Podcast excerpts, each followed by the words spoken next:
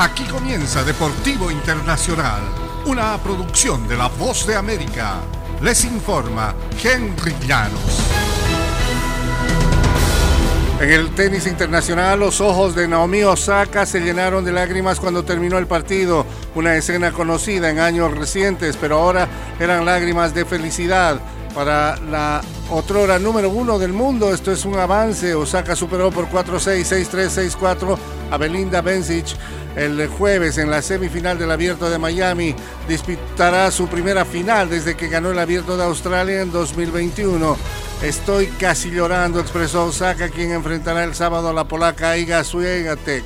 Habrá que quitarle el casi. En varias ocasiones la japonesa escondió su cara en una toalla naranja tras el encuentro y fue visible que lágrimas recorrían sus mejillas. Osaka llegó al torneo en el 77 puesto del mundo y se dejará Miami al menos en la 36 posición.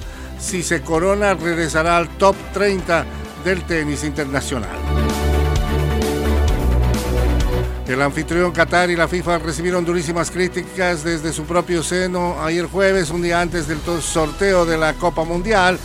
La presidenta del fútbol de Noruega, una de las pocas mujeres al mando de las federaciones miembro de la FIFA, subió al estrado en el Congreso del ente rector global y aireó sus reticencias en el mismo escenario del sorteo.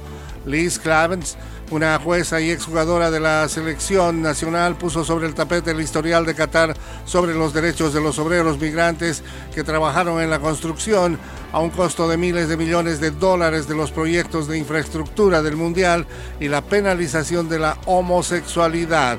Semejante momento de discrepancia tensión es algo muy raro de ver en el Congreso que reúne a los 211 miembros del fútbol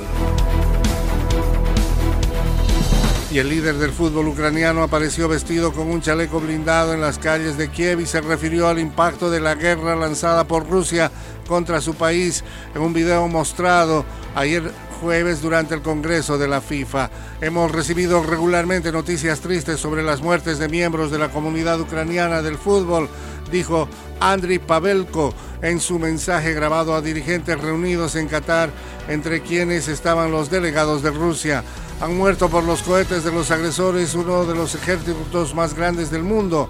El fútbol ha ocupado un lugar secundario en nuestro país. Kiev fue sede de la final de la Liga de Campeones hace apenas cuatro años. Luego los ojos del fútbol apuntaron a Rusia para el Mundial 2018. Y hasta aquí Deportivo Internacional, una producción de La Voz de América.